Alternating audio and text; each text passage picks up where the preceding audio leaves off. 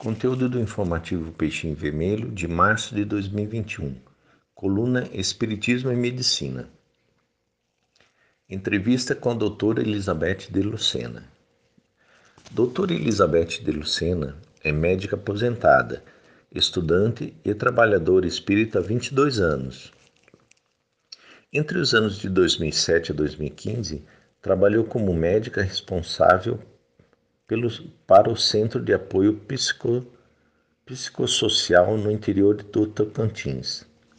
Conhecedora do Espiritismo e das leis divinas, pôde aplicar seus conhecimentos mediúnicos em seu trabalho com pacientes de toda ordem.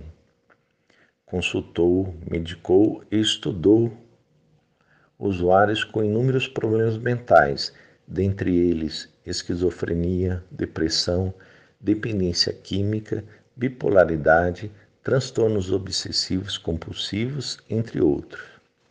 Nesta curta entrevista, podemos conhecer um pouco do trabalho realizado. A primeira pergunta feita à doutora Elizabeth foi essa: Quando começou o seu interesse por doenças mentais?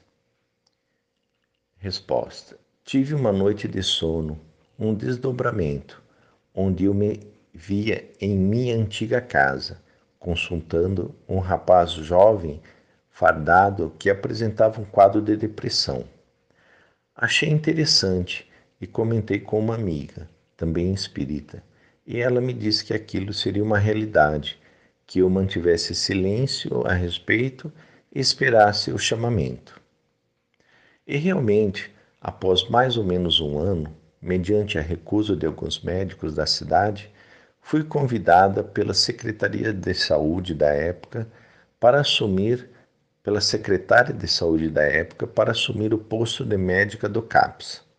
E, curiosamente, eu havia feito um curso já havia uns 10 anos, sido promovido pelos estudo, pelo estado de Tocantins a respeito de saúde mental, que eu não lembrava, mas que constava nos registros e no meu currículo. E qual a sua experiência como médica do CAPS?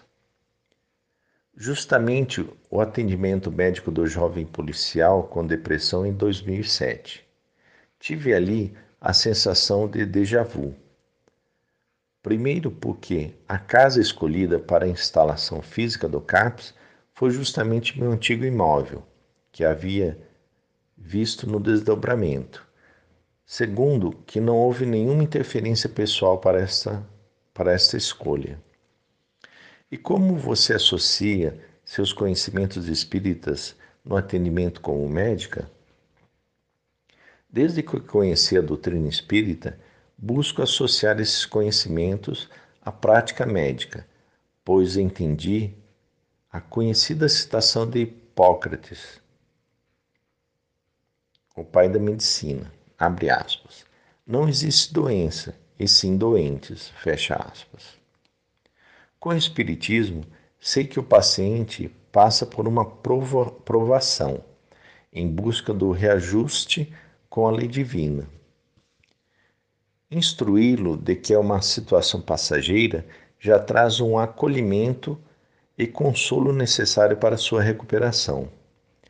Iniciar o tratamento com a medicina alopática adequada, juntamente com a espiritual, é indispensável. E no seu modo de pensar, como deve ser feito esse tratamento espiritual?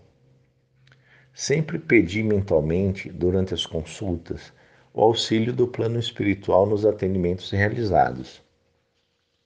Para o tratamento eficaz dos problemas da mente, considero importante a mudança de hábitos e atitudes, o trabalho no bem e o processo de espiritizar, como disse Joana de Ângeles, que é a busca de se melhorar, não importando o credo ou religião adotada. E na sua experiência, qual doença consideraria de maior gravidade? A esquizofrenia, pois há comprometimento sério da lucidez, o que influencia nos pensamentos e ações do paciente onde em muitos casos dificulta a adesão ao tratamento.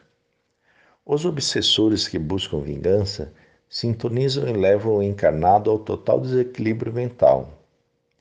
Considero importante o tratamento desobsessão e sempre levava o nome dos pacientes para o trabalho mediúnico do centro espírita, além das vibrações e prece para o paciente encarnado.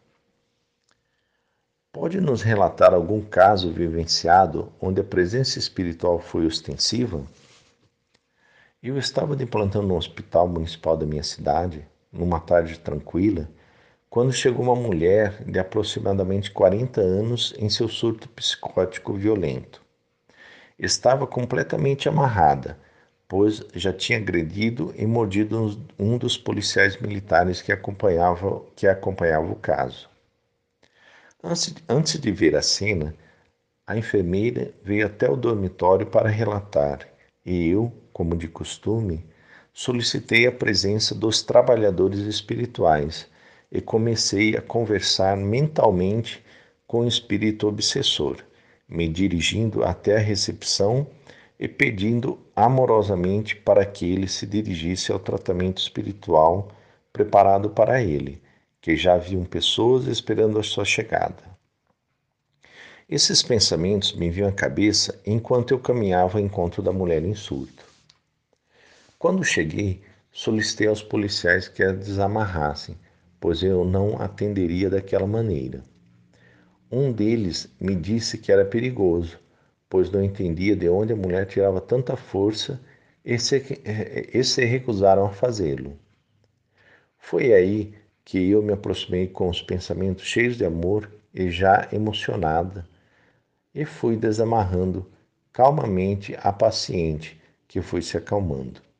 E a conversa mental continuava, pois vi em seus olhos opacos e no frio de sua pele o processo de obsessão e a presença do desencarnado.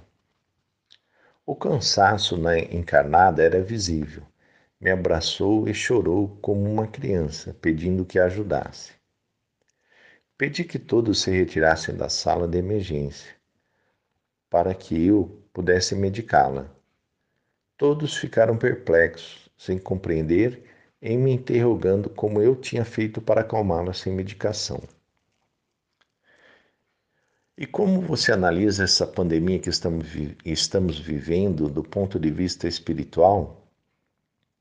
Acredito que estamos num processo de evolução constante. E como estamos no mundo de provas e expiações, a dor ainda é uma característica latente desse planeta.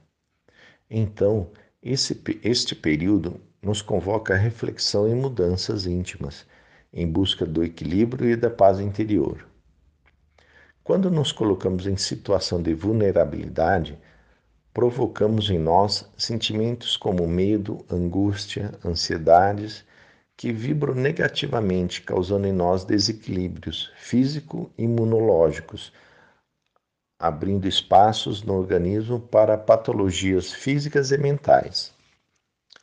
E como podemos enfrentar com segurança este problema mundial?